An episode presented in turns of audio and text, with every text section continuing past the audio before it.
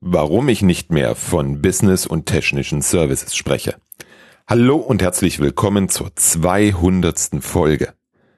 Es ist schon Wahnsinn, dass die erste Folge über acht Jahre her ist. Wow, so, so habe ich das echt noch nie gerechnet. Acht Jahre Podcast. Die erste Folge ging am 11.09.2014 online. Jetzt bin ich schon beeindruckt, weil sonst sage ich immer, dass es den Podcast seit 2015 gibt. Das klingt jetzt für mich nicht so lange. Zumindest nicht so lange wie seit acht Jahren. Ganz, ganz lieben Dank an dich und alle anderen Zuhörenden da draußen. Danke, dass du immer wieder reinhörst. Als kleines Jubiläumsgeschenk für dich gibt es nächsten Freitag, 4. November, 9 Uhr, das Webinar in sieben Schritten zum Servicekatalog, den deine Nutzer lieben werden.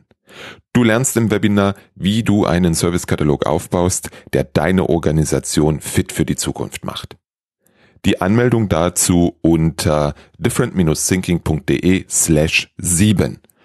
Die Zahl einfach als 7 auf der Tastatur nehmen. Kürze, kürzere URL ging nicht. Am Donnerstag dieser Woche gab es das Webinar mit dem Titel Was ist modernes Service Management? Am Ende kam eine Frage zur Differenzierung von Business und technischen Services.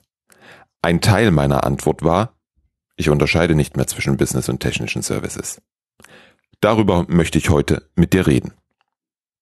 Als ich anfing, mich mit Service Management jenseits der Prozesse zu beschäftigen, bin ich über den Begriff Business Services gestolpert. Forrester definierten diesen als geschäftsfokussierte IT-Services. Ich mag diese Definition immer noch sehr, weil sie klar macht, worum es wirklich geht. Die IT ist einzig und allein dafür da, dass die IT-gestützten Unternehmensprozesse laufen. Klar, wo ein Topf für Business Services ist, muss auch ein Topf für die anderen Services sein. Diesen Topf habe ich dann technische Services oder IT-Services genannt. Damit habe ich sehr lange gearbeitet. Tools kennen manchmal noch ganz andere Töpfe für Services. Das fand ich schon immer etwas gewöhnungsbedürftig. In den letzten zwei Jahren merke ich allerdings, dass die Einteilung nach Business Services und nach technischen Services für mehr Verwirrung und Probleme als für Klarheit sorgt. Ich höre mich immer öfter sagen, ein Service ist ein Service ist ein Service. Warum sage ich das?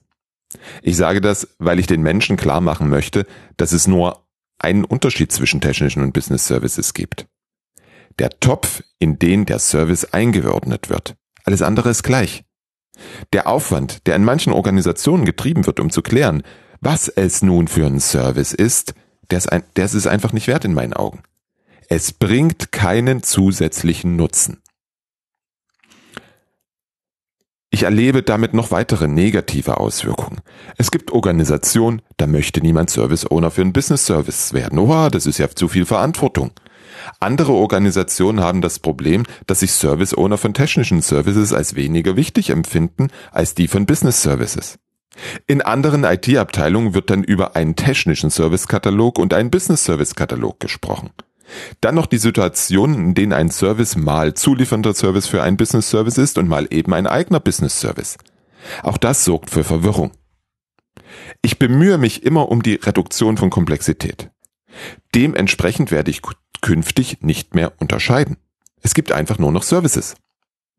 Ja, aber wir müssen doch irgendwie sichtbar machen, dass der eine Service vom Kunden direkt konsumiert wird und der andere nicht. Ja, dafür haben wir ein Mittel.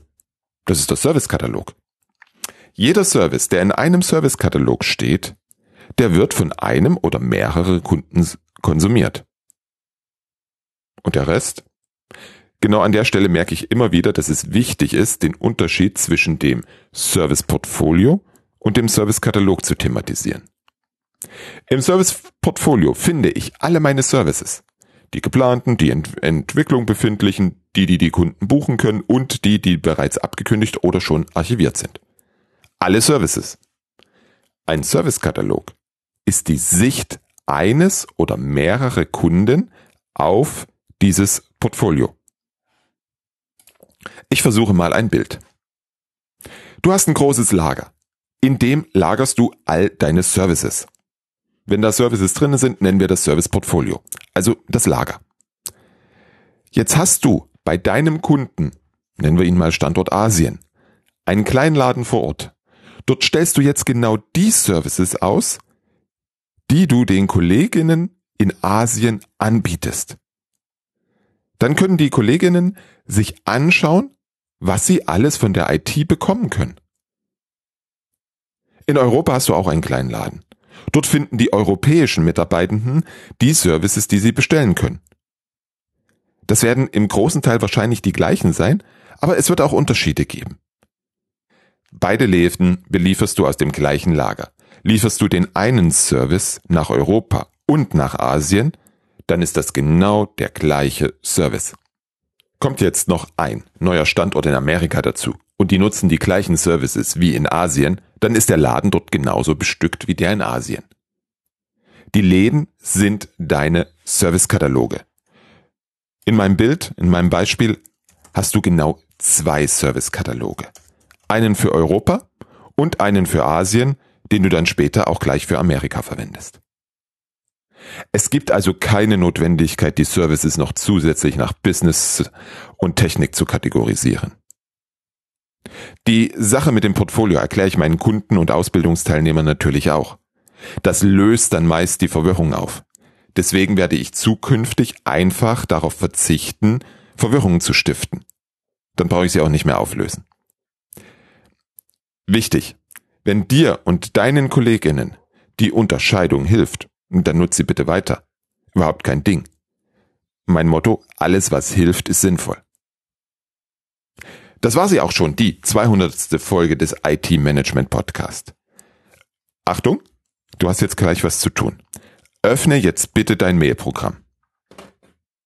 Ich warte. Klicke auf eine neue Mail.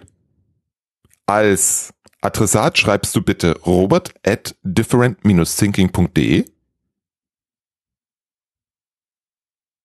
Als Betreff schreibst du bitte sowas wie Themenwunsch oder Idee.